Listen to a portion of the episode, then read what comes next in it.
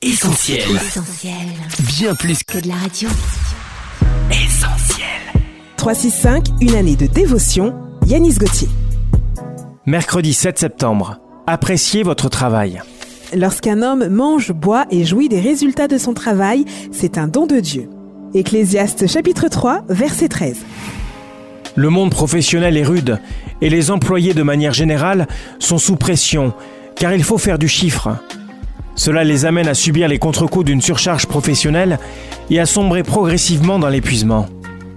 Je garde le souvenir de cet employé brillant qui était en quête de faire des prouesses dans tous les domaines. Il était partout, pensant être irremplaçable et voulant tout contrôler. Mais un jour son corps a dit stop et il a sombré dans un burn-out dont il ne s'est toujours pas relevé. La Bible nous demande d'apprécier notre travail.